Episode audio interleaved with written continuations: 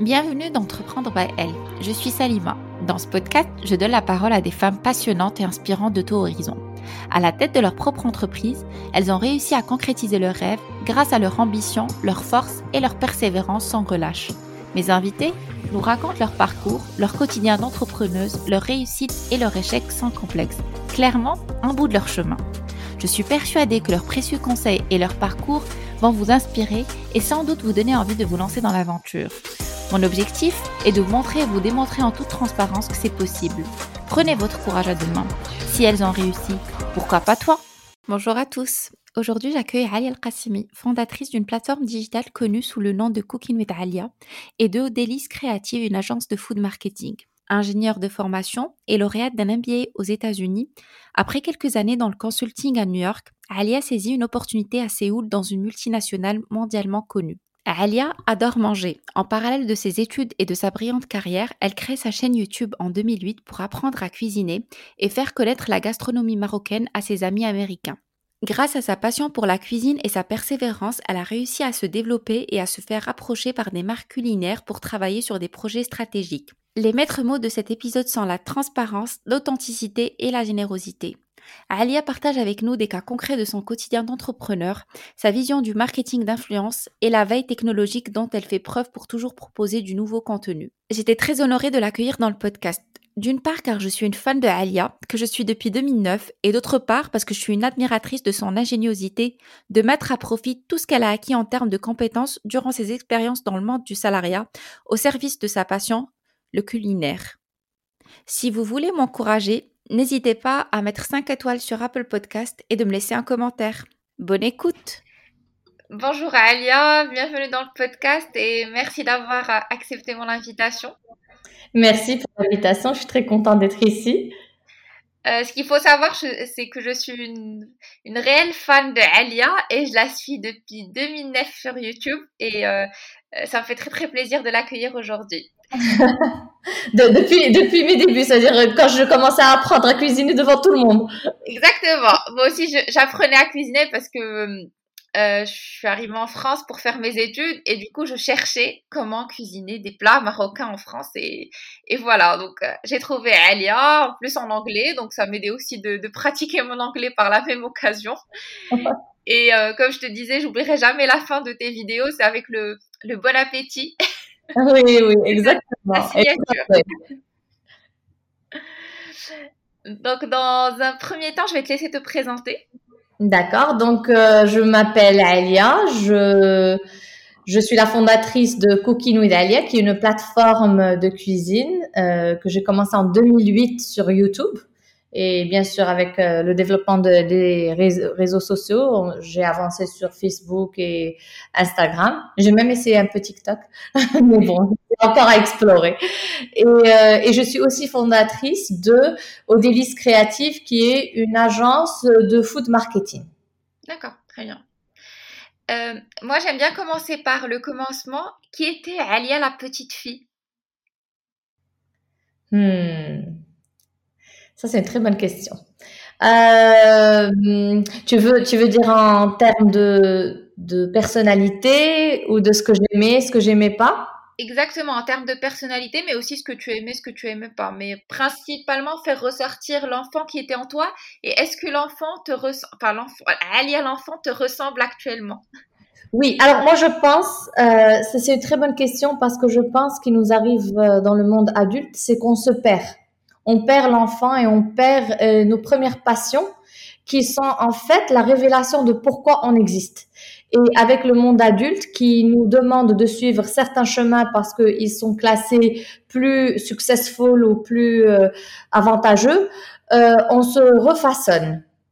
Et ça m'a pris des années pour revenir au début. Alors moi, dans tous mes débuts, ce que je me souviens, c'est que j'adorais manger. Alors, euh, tout le monde euh, s'amusait et, disait Ah, tu es gourmande, tu es gourmande. Ma mère, un jour, elle a décidé de, de m'emmener manger tout ce que je voulais toute la journée avec euh, l'espoir que j'allais tomber malade. D'accord. plus manger. Alors, elle m'a dit, tu sais, ma chérie, aujourd'hui, de 8 heures du matin jusqu'à 8 heures du soir, je t'emmène manger ce que tu veux. Donc, elle m'a emmené à la pâtisserie. J'ai mangé tous les gâteaux, tous les croissants, tout ce que je voulais, hamburger, tout ce que j'ai mangé toute la journée. Eh ben, je suis pas tombée malade. Et je me souviendrai toujours de cette journée parce que c'était la première fois où j'avais la liberté de tout manger. Parce que tu sais, quand tu es enfant, ne mange pas ceci, ne mange pas ça, tu es trop gourmand, blabla. Ce que je comprends.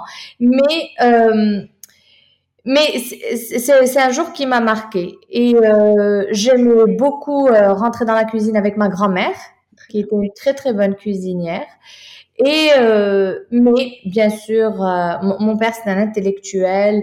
Il me disait mais qu'est-ce que tu fais? Tu perds euh, ton temps dans la cuisine, va lire un bouquin. Alors il me faisait sortir toujours de la cuisine pour aller lire un bouquin ou pratiquer mon piano ou faire ce que je faisais. Et donc je suis allée aux États-Unis à 21 ans et je ne savais pas cuisiner. Et quand ma grand-mère venait me rendre visite, elle me cuisinait tous mes trucs que j'aimais beaucoup.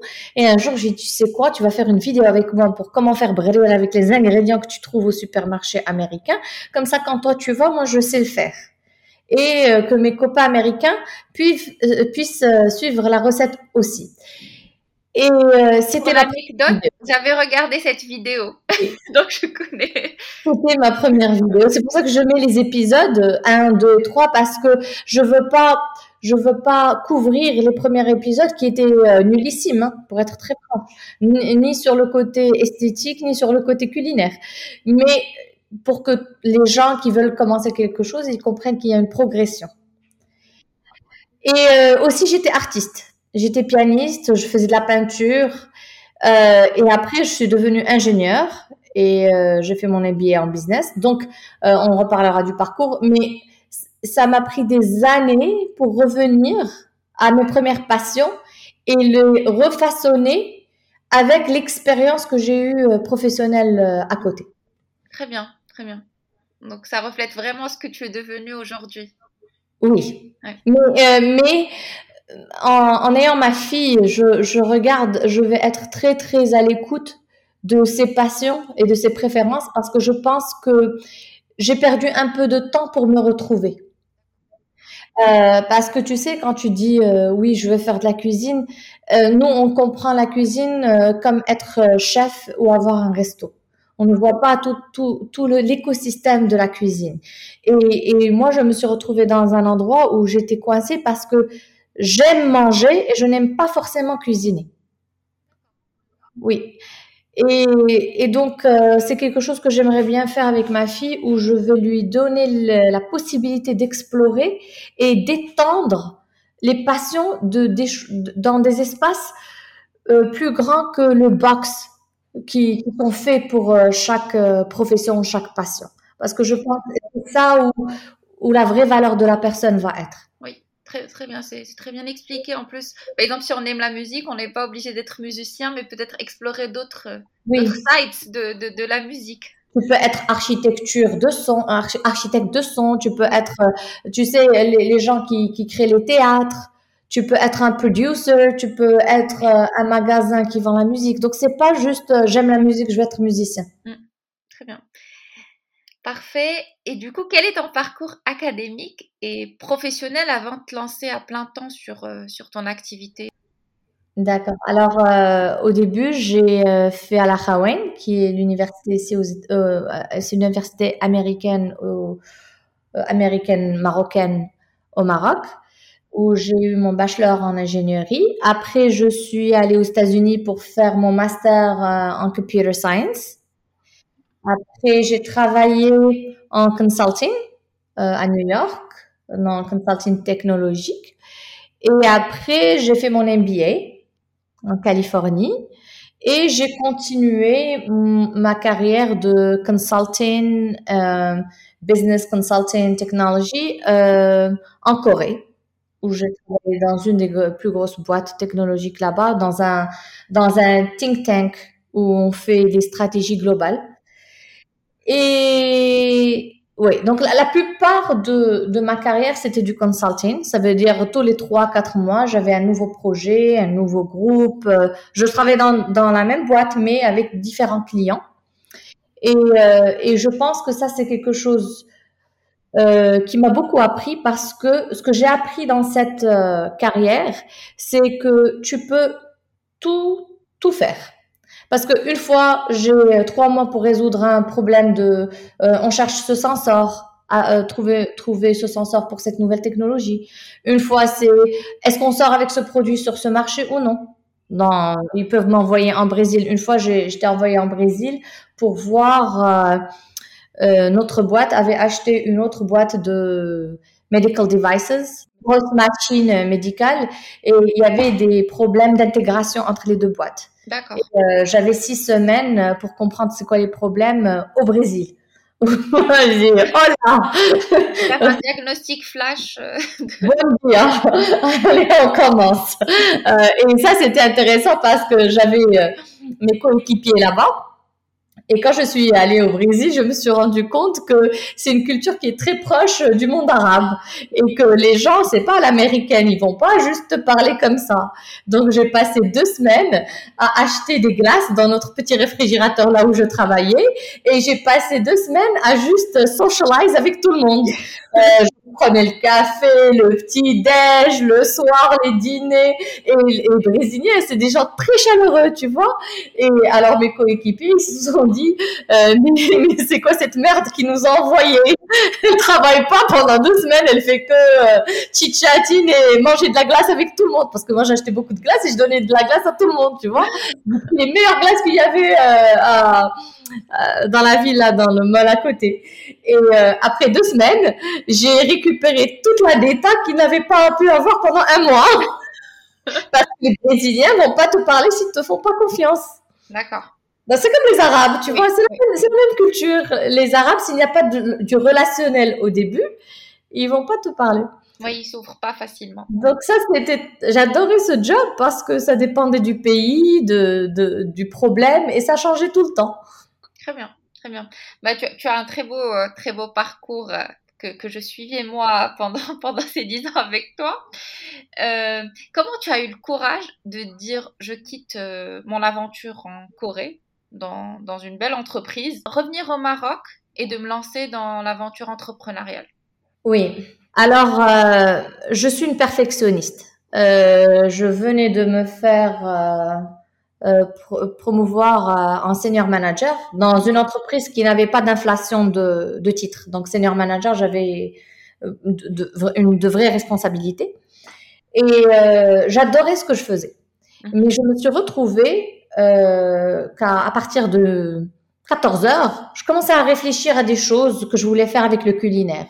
Je voulais écrire un bouquin, je voulais voyager à Bali pour faire une série de, de, de de recettes indonésiennes parce que je connaissais pas la cuisine indonésienne. Donc je me suis retrouvée en train de rêver. Et franchement, ça me mettait mal à l'aise parce que pour être bonne dans ce que je faisais, parce que j'aime être la meilleure dans ce que je fais, euh, j'arrivais pas. Je me dis mais c'est pas possible, moi je peux pas me faire une strate euh, euh haut de gamme euh, quand je suis en train de réfléchir que ce que je vais cuisiner le lendemain, c'est pas possible, tu vois? Et, et c'était c'était très puissant. Alors, j'avais décidé, je venais de me faire promouvoir et j'avais décidé de prendre un an off. D'accord. Et, je me suis dit, je vais prendre une année et je vais faire sortir ça de mon système. Je vais voyager, je vais cuisiner, je vais manger. Comme ça, quand je vais revenir dans ma carrière, je suis à 300% focus. Et alors voilà, j'étais promue et je suis partie. Et, mais j'avais confiance parce que j'avais euh, un parcours euh, professionnel et euh, et d'éducation qui était assez solide. Donc, j'avais pas peur de prendre un an off et de revenir. C'était pas quelque chose qui me faisait peur. Et pendant cette année off, euh, j'ai dormi pendant deux mois. J'ai dormi et mangé pendant deux mois. J'ai écrit cinq livres de cuisine. J'ai voyagé dans pas mal de pays. J'ai appris à faire euh, de la cuisine pendant deux mois avec les euh, monks coréens. Tu sais, les bouddhistes euh, euh en coréen. Euh, parce que c'est très difficile d'avoir accès à eux et ils ont ouvert un centre. Donc j'étais là-bas tous les jours en train d'apprendre à cuisiner euh, le culinaire bouddhiste coréen qui est sublime. Et euh, et j'ai rencontré trois jeunes marocains que j'ai recrutés pour m'aider sur Cooking with Alia. Et quand je les ai recrutés je je me suis attachée à eux. D'ailleurs un de ces jeunes marocains c'est mon bras droit dans l'agence maintenant D'accord. Et, et, et, je me suis rendu compte de l'impact que je pouvais avoir sur ces jeunes. et je me suis aussi rendu compte qu'il y avait, ça manquait ici au Maroc le, comment, le mentoring le mentoring, le, comment aider les jeunes à évoluer dans leur carrière. C'était, j'avais l'impression que c'est un peu let go. Je vais prendre un job et voilà. Je vais apprendre un peu ici. Je parle pas, c'est pas une généralité, mais mais comparé aux États-Unis ou en Corée, c'était plus let go que des, des des environnements euh, concurrentiels d'où je venais. Et je commençais à revenir petit à petit au Maroc pour faire des petits projets comme ça, des, des workshops pour des brands euh, qui m'appelaient. Et une fois, j'ai rencontré la directrice marketing d'une des brands avec qui je travaillais en workshop. Et elle me parle, elle me dit, mais attends, c'est quoi ton parcours? J'ai dit, bah voilà, j'ai fait de la stratégie, blabla. Elle m'a dit, bah écoute, j'ai un projet d'un nouveau produit. Est-ce que tu peux m'aider à faire sa stratégie? J'ai dit, oui, oui, bien sûr, ça c'est clair, ça je peux faire. Et elle a commencé à me donner des projets comme ça. En même temps, une autre boîte culinaire m'a fait la même chose euh, à Dubaï. Et je me suis rendu compte que quand tu es dans le culinaire, c'est soit tu as les chefs qui parlent le langage culinaire, soit as des marketeurs qui parlent le langage marketing, mhm. mais c'est très rare de trouver le cross entre les deux. D'accord. Mhm. Et c'est là où j'ai eu l'idée de créer une petite entreprise qui fait de l'accompagnement euh, avec les, euh, les compagnies agroalimentaires et on est un one-stop shop. Ça veut dire j'ai des clients qui viennent et qui disent euh, j'avais un client indien, un des plus grands exportateurs d'épices en Inde, qui voulait créer cinq produits en Arabie Saoudite. D'accord. Il ne savait pas où commencer. Euh, j'ai des clients euh, en France qui veulent créer un produit pour le Maroc. Et il me le, il me l'envoie, il me dit teste-le. Est-ce que tu penses que ça pourrait marcher pour le, le marché marocain? Comment il l'utiliserait tout ça? Bien sûr qu'après il y a des études marketing qui se font. Mais nous, on fait une, une, une, étude culinaire, une vraie, quelqu'un qui est à la, à la maison, dans sa cuisine. Et on, est, on, on les accompagne à développer leurs produits ou à améliorer leur positionnement. D'accord, très bien. Donc ça, c'est toute l'activité que tu gères actuellement. Oui, ou j'ai par exemple là, j'ai un projet maintenant d'un d'un d'un petit resto experience qui va ouvrir. Et euh, dans notre équipe, euh, on a aussi un partenariat avec une architecte et on a créé toute l'expérience du restaurant. D'accord. Ou euh, par exemple le musée culinaire à Marrakech qui a malheureusement ouvert juste avant Corona après à refermer. On a designé tout le contenu du musée culinaire. C'était le premier musée culinaire du Maroc. Très bien, très bien, bravo.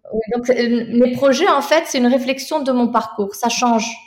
Ça dépend du client, ça dépend du, du pays. J'ai des, j'ai des clients en, en Arabie Saoudite, en, à Dubaï, aux États-Unis. J'ai un client aux États-Unis, une agence qui fait du contenu pour un autre client en France qui target les musulmans du nord, de l'Afrique du Nord. D'accord, très bien. Donc c'est très varié. Et on travaille avec une autre boîte au Japon. Très bien. Euh, qui veut faire des euh, livres culinaires pour la Chine. c'est compliqué, hein, tout ça.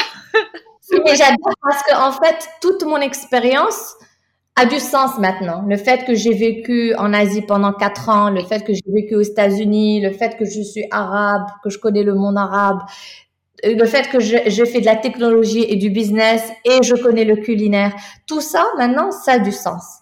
Oui. Euh, tu as dit au début comme quoi tu as rencontré la, tu faisais quelques projets au Maroc et puis tu as, rencontré la responsable marketing euh, d'une entreprise. Mais est-ce que tu as fait réellement un business plan? Quand tu voulais vraiment lancer ton activité? Non, je n'ai pas fait de business plan. C'est pas vrai, j'ai pas fait. Euh, de toute façon, euh, comme j'ai étudié en Californie, euh, on n'y croit pas au business plan. On y croit dans le, tu sais, le business model. Il y a un de business model qui est sur une page. Oui, le Canva. Oui, le Canva, exactement. Euh, ça, c'est c'est la méthodologie de business que moi j'ai euh, j'ai suivi vraiment dans ma vie dans, dans mes études et dans ce que dans mon expérience. Euh, c'est du euh, c'est c'est euh, comment tu dis Tu, tu sors avec une idée, tu la testes, tu l'améliores, tu continues, tu améliores et tu continues. Test and learn. Oui, oui, exactement. Tu fais pas un business plan de 50 pages et après tu te lances. Donc de toutes les façons, j'allais jamais le faire. Je, je vais faire un business plan, euh, un business euh, canvas et c'est tout. Mais j'ai compris qu'il y avait le manque dans mon expérience là où je travaillais en Corée. Euh, tous les trois mois, mon, mon job, c'était que tous les trois mois, j'avais une question à répondre sur un, un- un- une problématique dans un marché particulier. Donc, je n'avais pas un job qui était très clair. Et donc, je reconstruis le même modèle, mais pour l'agroalimentaire. D'accord. Très bien. Ça veut dire, euh, je veux faire sortir ce produit. Je le fais ou je le fais pas. Est-ce que tu penses que ce produit serait meilleur sur cette saveur ou cette saveur? Euh, J'ai besoin de faire euh, du contenu. Je le fais que ça ou ça. Et avec l'amour que j'ai du contenu et du digital aussi. D'accord. C'est c'est cette partie qui manquait dans le marché et je le voyais. Maintenant, il fallait éduquer mes clients à comprendre c'est quoi notre service parce que c'était pas un service qui était intuitif. Mais quand nos clients commencent à nous utiliser, ils commencent à revenir. Et comme d'habitude, les euh, compagnies agroalimentaires, c'est des grosses compagnies. Ils n'ont pas juste une brand, ils ont plusieurs brands. Donc, après, maintenant, c'est le début de notre quatrième année, ils nous font passer d'une brand à une autre. Enfin, un ROI. Oui, exactement. Donc, j'ai jamais fait de sales.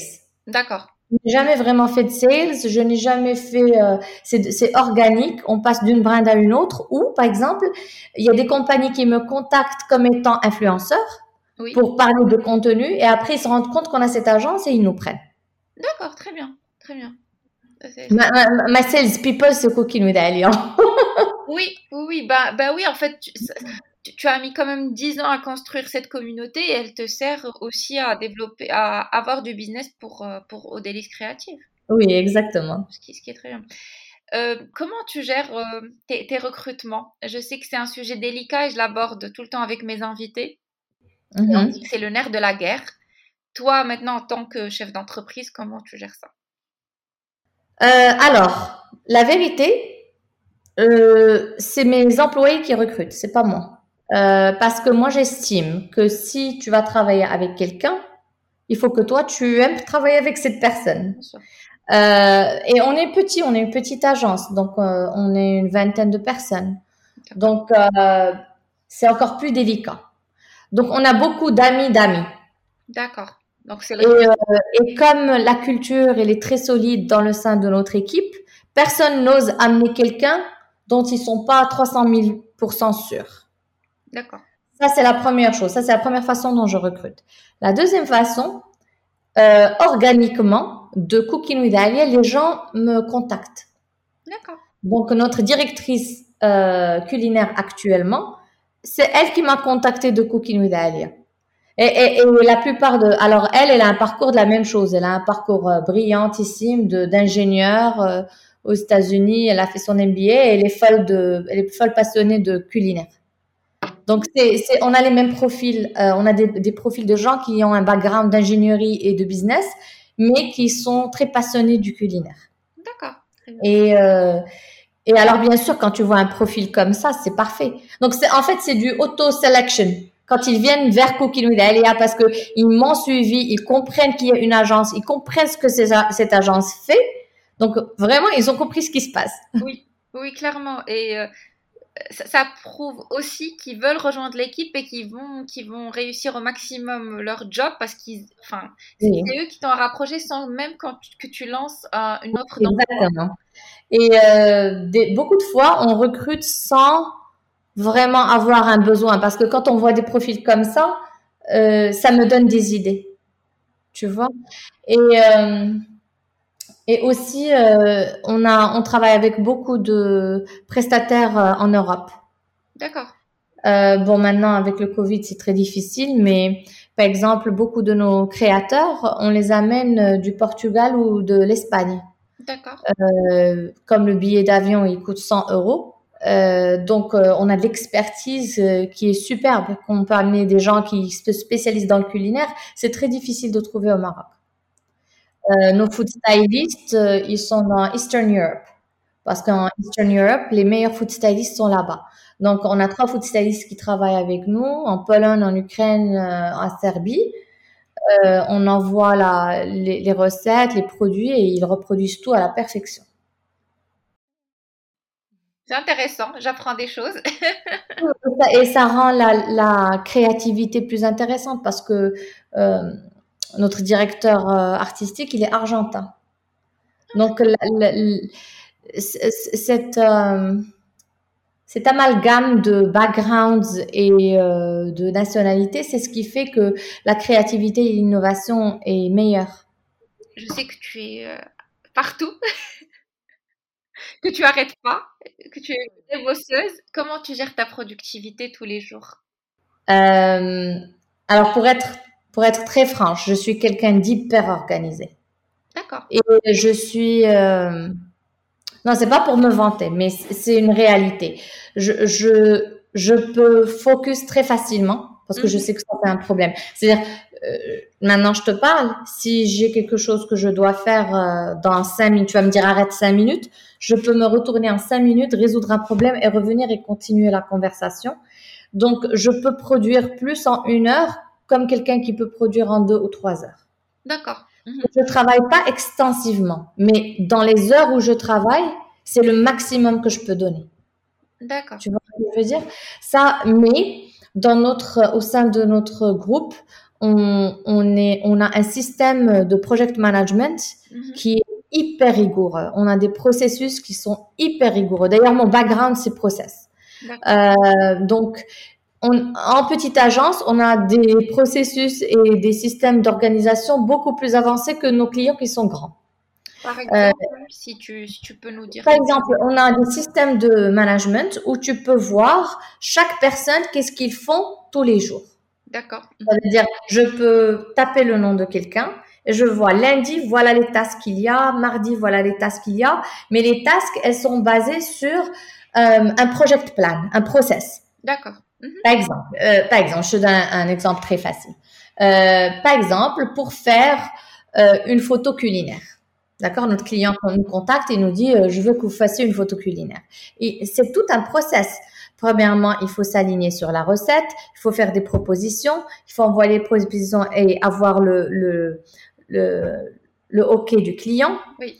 Il faut faire un test culinaire, il faut envoyer au client, il faut avoir le OK du client, il faut euh, euh, laisser, euh, laisser savoir la, la photographe que cette recette va venir pour qu'elle prépare ses ingrédients et tout.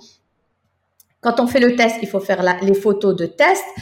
Envoyer les photos de test, assign pour la photographe pour qu'elle le fasse, revenir de la photographe, envoyer chez le designer pour retoucher la photo, envoyer les photos au client pour un final approval finalisé. D'accord. Mhm. Alors ce processus, il va toujours se répéter. D'accord. Donc dans notre système, quand quelqu'un de nouveau vient, il va pas venir avec l'expérience qu'il doit réfléchir. Chaque fois, il va dire, ah, je dois faire une photo, qu'est-ce que je dois faire? Les processus, ils sont là-bas. Tout ce qu'on doit faire, c'est recopier le processus et assign les tasks une par une. Donc, le niveau d'intelligence, il est, il est fait dans le, les seniors de l'équipe. D'accord. Mais les juniors, ils peuvent être euh, en fait, ils déroulent le processus euh, très facilement. Donc, par exemple, nos interns, en 24 heures, ils travaillent. Oui. Parce que moi, j'ai entendu des histoires où les interns, ils restent pendant des mois sans rien faire et tout ça. Nous, en 24 heures, ils travaillent. Ils travaillent vraiment. D'accord, très bien. Non, mais c'est l'objectif et ne pas. On a souvent euh, les idées, euh, les, les, stagiaires, ils font, ils font le café euh, et les photos. Non, non, non, nos stagiaires, ils travaillent vraiment. ils travaillent vraiment parce que le but d'un système, c'est d'amener des gens below average and make them above average. Ça, c'est le but d'un système. Oui. D'accord? Alors, le, l'intelligence arrive quand tu crées le processus de A à Z. Il faut que, tu aies de l'expérience de l'intelligence. Il faut que tu l'aies déjà fait, tu as compris ce qui marche, ce qui marche pas, et que tu aies de l'intelligence pour savoir la cohérence. Maintenant, tu ne peux pas demander ça à chaque personne qui vient de rentrer. Donc, le système est là. Et après tous les deux, trois mois, on fait un checkpoint. Quand on a une grosse période, par exemple, on a une grosse période après Ramadan, mhm. avant Ramadan, le mois de Ramadan et le mois d'après Ramadan, c'est des périodes où on revoit tous nos processus, tout ce qui a marché, ce qui n'a pas marché, qu'est-ce qu'il y a à améliorer et on améliore le niveau de skills et de, et de processus de toute la compagnie. D'accord, très bien. On, prend vraiment deux mois pour s'améliorer. Et euh, donc, et, et, aussi quand tu as beaucoup beaucoup de travail, tu peux pas venir au milieu et décider est-ce que je fais ça ou je fais pas ça? Quand tu as de, la pressure, c'est là où ton système doit juste aller en automatique. Exactement, exactement. Et, et, du coup, comment tu as fait pour pour bâtir cette, cette stratégie? Oui, mais c'est ce que je faisais moi avant. C'est mon expertise. J'étais process manager. Donc, je passais sur tous les processus très, très complexes et j'essayais de les, de les rendre plus efficaces et de les diminuer. Et, euh, et aussi, quand je travaillais euh, en Corée, euh, la dernière année, j'ai intégré un groupe là-bas euh, qui prenait des petites boîtes et qui les agrandissait. Donc ça, c'était sympa pour moi parce que quand j'ai commencé ma boîte, j'ai compris encore mieux plein de petits problèmes que je voyais de l'autre côté, mais là, je je l'ai vécu moi-même. D'accord. Et, la vérité, je pense que c'est ça qui était mon avantage, parce que je n'ai pas autant souffert euh, as a business owner. Parce que mon job, c'était business. Tu vois, par exemple, si quelqu'un euh, qui est, euh, je sais pas, un baker ou architecte et qui veut se lancer, créer sa propre boîte, c'est en fait un change of uh, jobs. Tu n'es plus architecte, tu es business owner. Donc, il faut faire euh, le HR, il faut faire le management, il faut aller faire les sales, il faut aller faire tout ça. Donc, euh, c'est très, très pénible. Oui. Et dans ce cas-là, il faut se faire accompagner par des, des, experts sur chaque domaine pour euh, pouvoir, lancer son, son entreprise. Oui, euh, oui, et j'ai l'avantage de mon mari aussi, parce que mon mari aussi, il est, la vérité est très balèze, euh, surtout en finance et en technologie, donc ces deux départements sont couverts. D'accord. Ah donc vous travaillez, enfin c'est, vous travaillez ensemble? Non, contre son gré. S'il si, si, est content maintenant, euh, très très bien. Il est content, mais il travaille. Euh, moi, j'aime bien poser cette question. Quel a été ton sentiment quand tu as décroché ton premier gros client? Deux choses.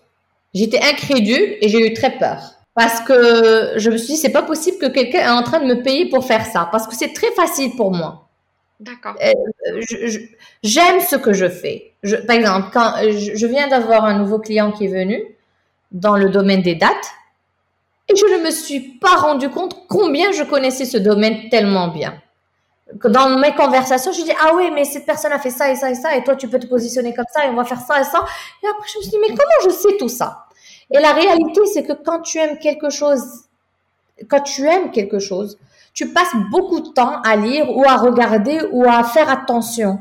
C'est-à-dire quand je vais dans un supermarché, quand je vais dans un pays, la première chose que je fais, je passe toute la journée au supermarché. C'est un plaisir. Je regardais un par un le packaging, pourquoi et tout. J'adore. C'est ce que j'aime faire. Je, lis beaucoup sur, sur la strat, sur euh, le marketing, sur l'agroalimentaire. Donc, c'est pour ça que c'est très important de travailler dans un domaine où tu es passionné. Parce que tu vas devenir meilleur que les autres. Parce que tu vas passer plus de temps à apprendre que les autres. Donc, euh, mais au début, c'est pour moi, c'était bizarre que quelqu'un allait me payer pour faire quelque chose que pour moi, c'était amusant. Tu vois? Que je me dis, mais ils sont sûrs. Tu as le, comment ils appellent, euh, imposter euh, syndrome. Ouais, le, syndrome de l'imposteur. Mm. Ouais, tu, tu as l'impression que, euh, mais je suis en train de les duper, ils comprennent pas, c'est tellement facile ce que je vais faire. D'accord. Tu vois? Euh, donc c'était ça. Et, et la peur, parce que maintenant aussi des fois j'ai peur, mais pas autant. Mais les premiers projets, j'ai eu peur parce que tu dis, est-ce que je peux délivrer? Parce qu'un projet paraît très grand.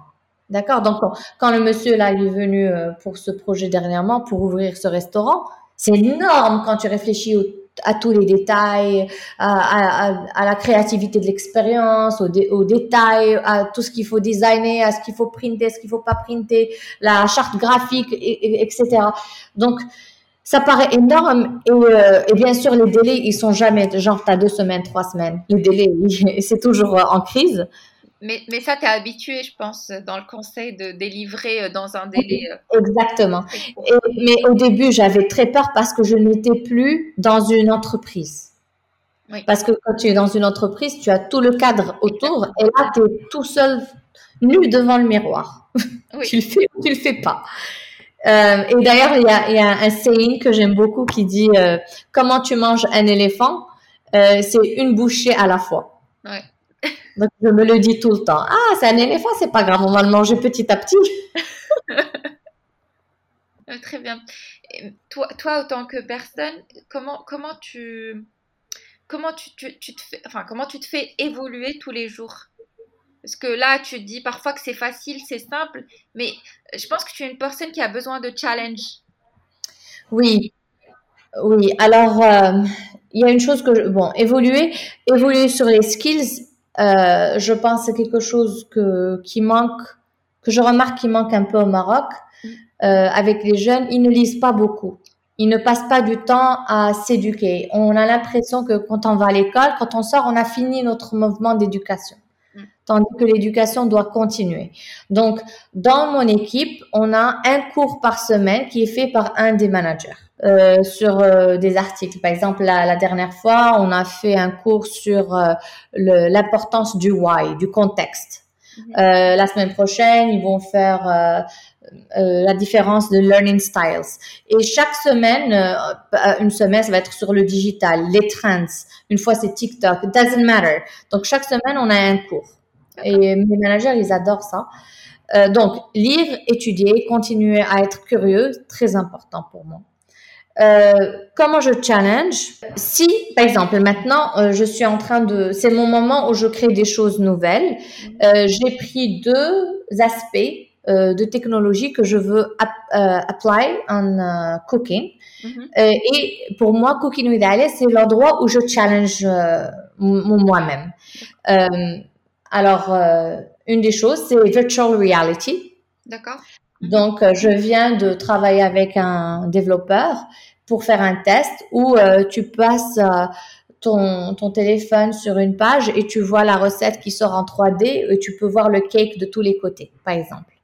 Donc ça, on le teste. Maintenant, si je trouve que c'est intéressant, je peux le faire sur un projet. Oui. Et après, mes clients vont voir que je l'ai fait, ils vont le demander aussi. Bien sûr, oui. et je veux apply the voice, tout ce qui est voix. Maintenant, aux États-Unis, Amazon, tu sais, le Alexa, c'est big thing. Et nous, euh, on a 50 000 Alexa ici parce que mon mari, c'est un tech guy. et euh, je veux euh, apply la voix sur le culinaire. Donc, c'est c'est pas des projets pour des clients, mais c'est des projets que je fais dans cette période où je travaille pas pour me challenger, pour voir d'autres choses et créer. Ça peut marcher, ça peut pas marcher, c'est pas grave. Oui, Mais c'est intéressant de voir de nouvelles choses.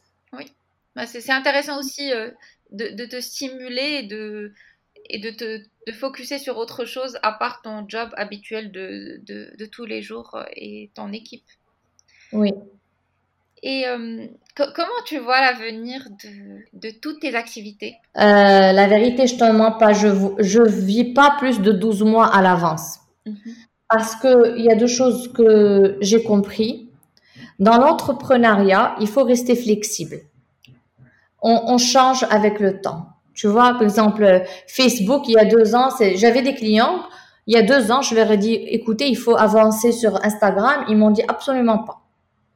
Et euh, j'ai offert l'Instagram pendant un an, for free. J'aurais créé moi-même l'Instagram. Je dis, écoutez, on va le manager for free pour vous parce que I believe in it. Je pense que ça va devenir très important. Et ben maintenant, ils ne font que de l'Instagram. Euh, TikTok, la même chose. Donc, pour moi, je reste quand même vigilante un an, deux ans, mais j'ai aussi compris que les services euh, qu'on donne dépendent du contexte et dépendent de ce qui se passe. Donc, chaque fois qu'un client vient, il me vient avec une nouvelle problématique que je n'ai jamais résolue avant. Tu vois, je dis, ah, tiens, ok. Le, le cœur de notre métier, c'est comment résoudre un problème. Et c'est comment être créatif. Maintenant, le problème, il peut être de n'importe quel genre, c'est pas grave. Parce qu'une fois que tu comprends comment tu résous un problème et que tu comprends comment amener les experts dont tu as besoin autour pour résoudre ce problème, ça devient facile. C'est ça le vrai skill. Oui, oui. Euh, mais là, je vois, par exemple, on a, on a beaucoup de, de, de clients, c'est une, une, grande, une grosse partie de notre revenu vient de contenu. Mais je suis en train de voir le contenu, par exemple, maintenant, c'est la guerre du contenu, c'est pas possible. Euh, et si on ne commence pas à se différencier, à avoir de vrais messages, à avoir un, une valeur d'entertainment qui est beaucoup plus haute que la masse, euh, notre job, il est fini l'année prochaine. Il faut, c'est là où je te dis, je teste d'autres choses comme le VR, comme Voice. Peut-être que ça va pas marcher l'année prochaine, mais peut-être que dans deux ans, trois ans, c'est là où on va aller. Euh, donc c'est là où je me projette, mais pas nécessairement pour un projet spécifique. Il faut toujours aller avec la vague. Si, maintenant, pour moi, Facebook, c'est mort. Instagram, c'est mort dans l'année qui suit. D'accord. Donc, tout ce qui est contenu et toi, enfin, je parle plus des marques marocaines et peut-être arabes qui te connaissent. Est-ce qu'il y a, est-ce qu'il y a des marques qui viennent et te disent, mais on veut Alia ou enfin comme comme égérie de la marque? Donc pour l'instant, je suis ambassadrice culinaire de Carrefour. C'est ma troisième année. Mhm. Et je suis ambassadrice culinaire de Panzani. C'est ma deuxième année. D'accord. Alors moi, ce que je fais, je l'ai choisi. Et, et d'ailleurs, c'est une trend que je suis en train de voir, en train de se passer maintenant, euh, qui est très intéressante. Alors, euh, quand j'ai commencé, il n'y avait pas autant de blogueurs, euh, influenceurs, c'est le nouveau terme, influenceurs. Donc au début, il y avait il y a, dans le culinaire au Maroc, il y avait Choumicha. Oui. Et et après, moi, j'avais commencé après elle sur le digital. Maintenant, tu as beaucoup, hein, il y en a énormément. Euh, surtout, ils ont beaucoup de following mais c'est plus un mass market. Ça veut dire euh, la qualité du contenu, elle est pas trop top. Euh, la qualité de la caméra, c'est extraordinaire ce qu'elles font avec le peu de technologie qu'ils ont et tout ça, c'est extraordinaire. Ils ont un following massif. Mais quand tu as une brand qui est d'un certain standard, ils ne peuvent pas les utiliser. D'accord. Surtout dans le culinaire, d'accord? Donc, euh, quand j'ai commencé, je pouvais dire je voulais être un brand ambassadrice. Après, quand il y a eu euh, les influenceurs, les brands ne voulaient pas signer euh, toute une année parce que moi je prends euh, un minimum première fois six mois de contrat avec une brand, sinon un an. D'accord. Parce que je et je fais de l'exclusivité, c'est-à-dire et je fais de l'exclusivité avec une brand qui me convient et que j'aime et que moi j'utilise. Par exemple, si je travaille avec Carrefour, c'est parce que j'aime Carrefour. Je suis une cliente de Carrefour. J'adore Carrefour. Mais si tu me vois aujourd'hui avec Carrefour, tu ne tu vas pas me voir demain avec une autre, euh, un autre supermarché. Donc, euh, après ces deux dernières années, les nouvelles brands qui m'ont euh, contacté pour des petits projets, j'ai dit voilà comment moi je travaille. Et ils m'ont dit ah non, ça marche pas comme ça pour nous. Mais dernièrement, j'ai vu un revers les, les brands ont commencé à comprendre que quand il y a des influenceurs qui parlent de toutes les brands le même jour euh, dans la même semaine, c'est pas dans leur intérêt. Et là, dans mes clients, je commence à voir le revers. Ils sont en train de changer de. Mais moi, la vérité, je suis dans le luxe de choisir. Parce que je ne, de toute façon, moi, je ne travaille pas avec plus de deux ou trois brands par an. J'ai pas le temps. Donc, je ne prends que deux. Et j'ai une boîte je, je, fais marcher une boîte. Mais comme agence, c'est très intéressant pour moi et comme influenceur, je vois, je vois comment c'est en train d'évoluer. C'est très, très intéressant. Mais oui, je suis, je suis brand ambassadrice de deux marques que j'adore, que j'utilise euh, tout le temps. Et même mes, euh, mes followers, ils savent que je travaille pour ces deux brands. Parce que quand ils voient, je suis toujours avec Panzani en train de faire des recettes et tout ça. Et avec Carrefour, ils voient, ils savent pourquoi je le fais.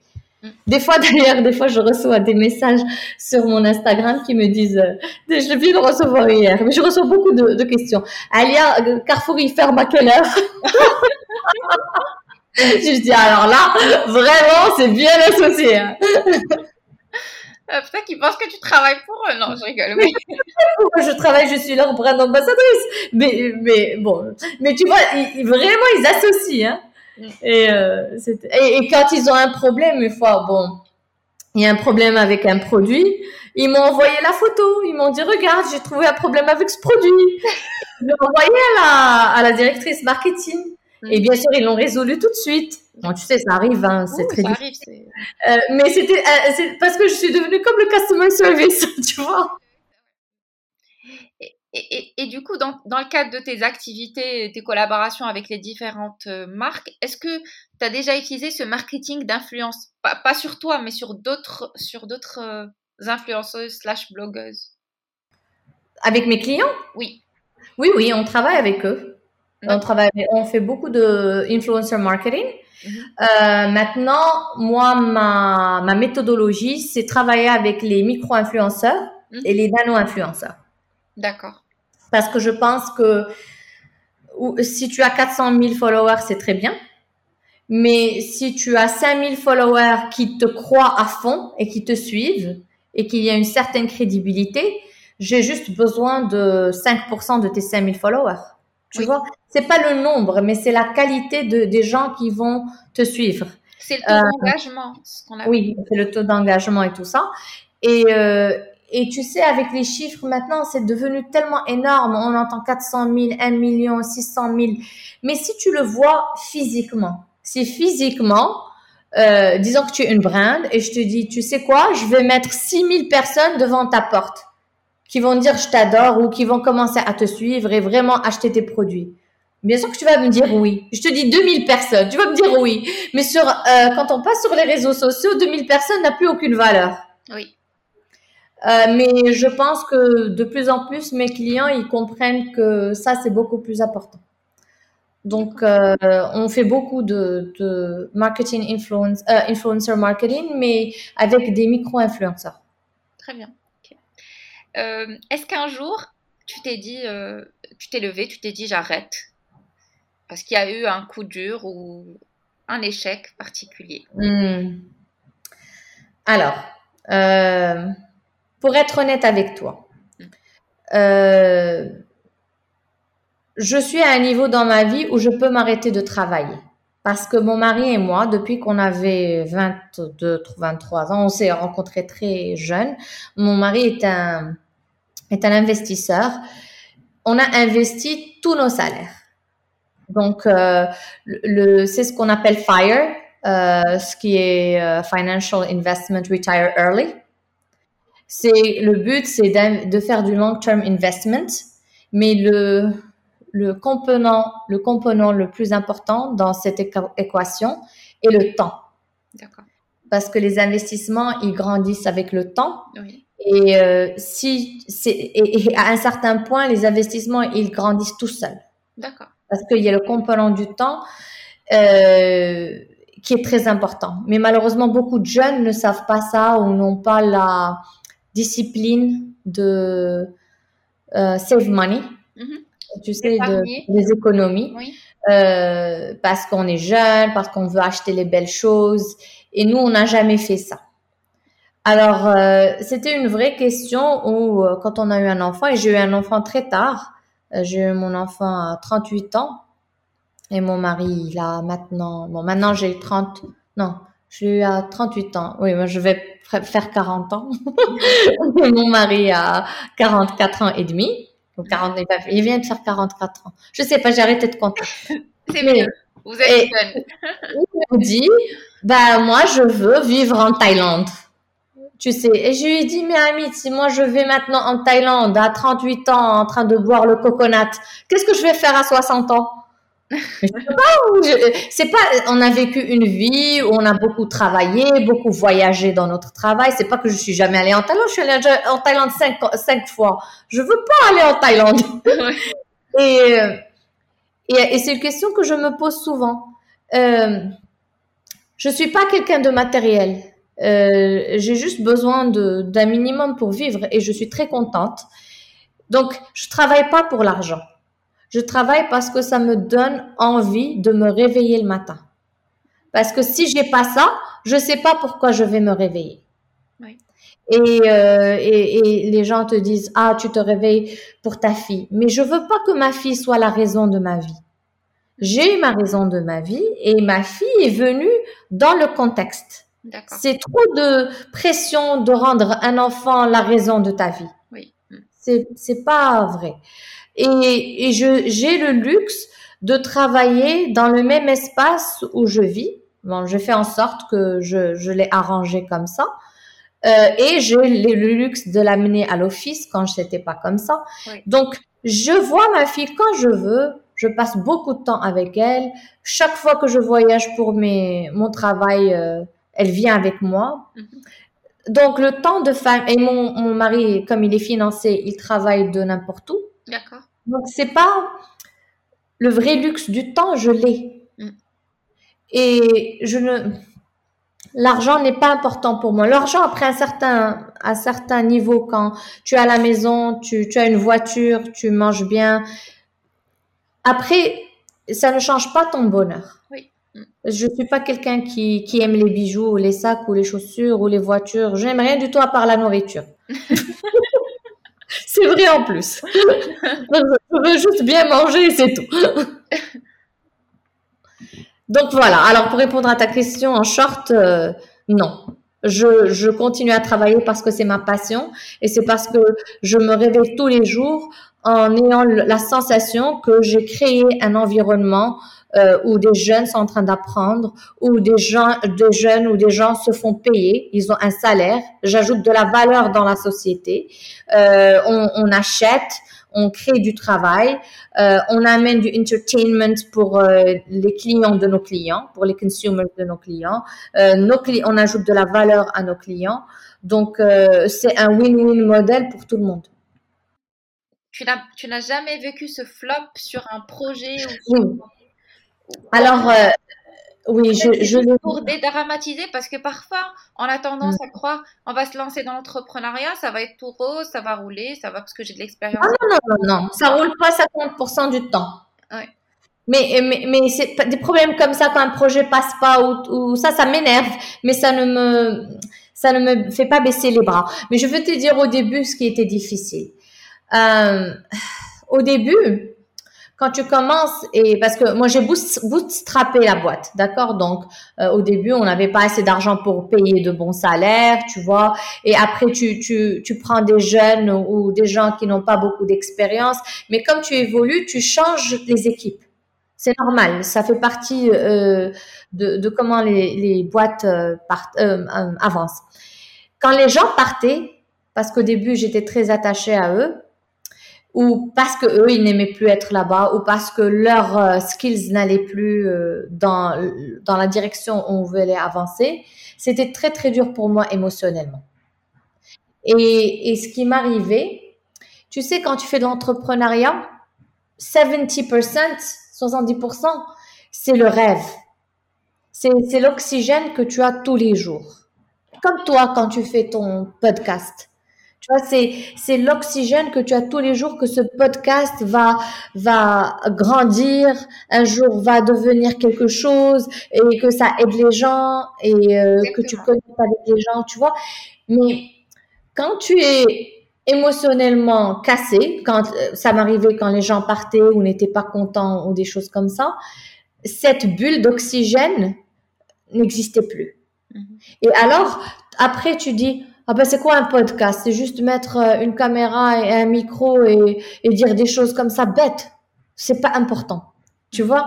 Et donc, moi, je me disais, mais c'est quoi ce job? C'est juste faire des photos de, de food ou de répondre à des questions stupides. Tu vois, je, je ne voyais plus... Euh, L'intérêt? Oui, l'intérêt et l'importance, c'est comme si on t'enlevait les, les lunettes roses. Tu vois, les lunettes qui te montraient tout le glitter, tout ce que ça allait être, qu'on va grandir, qu'on va faire des projets magnifiques et tout. Euh, ça, des fois, c'était dur. Ou pendant le corona, l'année dernière, c'était très dur. Parce que quand il y avait le corona, tous nos clients ont arrêté de, de rester silencieux parce que tout le monde avait peur. Oui. Mm. Tu parles de quoi? Mais tu peux pas dire euh, c'était plus sympa, c'était plus parce que tu sais quand tu fais de la créativité, tu as des idées, tu as des idées un peu folles, tu veux tu veux faire des de l'expérience un peu folle pour les customers et tout, mais on pouvait rien faire. Donc il n'y avait plus d'oxygène. Alors dans des moments comme ça, moi j'ai appris avec l'expérience, tu courbes le dos et tu fais rien. Des fois ne rien faire, c'est très bien. Tu n'as pas besoin de réagir. De temporiser, d'attendre euh, que la vague passe et puis euh, se Oui, que ça soit émotionnel ou pas émotionnel. Je prends pas de décision. Ça y est, je passe deux jours de merde et après ça passe. Mm. Ok, très bien. Mais c'est une bonne stratégie. Euh, en fait, pour clore, le, pour clore le podcast, quel conseil peux-tu donner aux femmes et aux hommes entrepreneurs qui veulent se lancer dans l'aventure? Alors, je vais être très réaliste. Euh, ça dépend de quel, où, où, tu es. Mais si tu as un job, garde-le. Garde ton argent. Ne va pas le, acheter des choses. Tu vas garder dans la banque. Et en même temps, travaille sur ton idée. Donc, je travaille, moi, j'ai fait ça pendant 10 ans, Cooking with avant de faire le switch. J'ai travaillé les soirs et les week-ends pendant 10 ans travaillais sur mes vidéos, j'ai appris toute seule à filmer, j'ai appris à éditer, j'ai appris à prendre des photos, tout ça. Tu vois, ce qui est devenu une agence, mais moi, je l'ai fait pendant dix ans toute seule, tu vois. Euh, donc, l'idée de tout plaquer et aller commencer quelque chose, oui, peut-être que ça marche. Mais moi, c'est pas ce que j'ai fait. Moi, j'avais mon job, j'avais mon salaire, j'avais ma carrière très poussée et à côté, je faisais tout ce que je voulais faire sur cette idée. Et il y aura un moment, comme le moment qui m'est arrivé, où l'envie ou l'intérêt ou le, revenu que tu vas avoir du projet à côté va être beaucoup plus intéressante que ce que tu as. Et c'est là où tu fais le switch. Pour moi, ça, c'est très important parce que dans l'entrepreneuriat, le cash flow, il est vital. Si tu n'as pas un cash flow de 6 mois à 12 mois, c'est même pas la peine de commencer. Parce que tu, vas commencer et tu vas t'arrêter. Tu vois ce que je veux dire? Euh, Tu dois avoir, euh, tu dois dire voilà le minimum de salaire que j'ai besoin par mois pour payer mon loyer, mon électricité, manger un minimum. Voilà le, petit salaire. Donc disons par exemple ça va coûter 500 euros. Tu fais 500 euros fois 12, d'accord? Ça te fait euh, 6200 euros, tu laisses ça de côté, c'est ce que tu gardes dans ta banque. Et après, tu dis, OK, pour commencer, j'ai besoin de euh, payer euh, ça et ça et ça. Donc, tu, tu calcules ça. Et pendant les deux ans où tu vas travailler, ton but, c'est de garder cet argent. Pour que quand tu te lances, tu te lances. Mais en même temps, tu travailles sur les deux. Ça, c'est la première chose. La deuxième chose, euh, je sais, on parle beaucoup de passion. C'est très important. Mais moi, quand je commençais, je comprenais pas c'était quoi la passion. Euh, parce que quand tu aimes quelque chose de très fort, comme j'aimais manger, je croyais que tout le monde aimait manger. Et un jour, mon mari m'a dit, non, non, non, toi, tu vas conduire quatre heures pour aller goûter quelque chose. Moi, jamais je conduirai quatre heures pour aller goûter quelque chose. Et c'est là où je commençais à comprendre la différence. Donc, être passionné de quelque chose, c'est très important. Même si il y a des gens, j'ai des copains qui travaillent à Wall Street et tout ça, ils sont passionnés de faire de l'argent.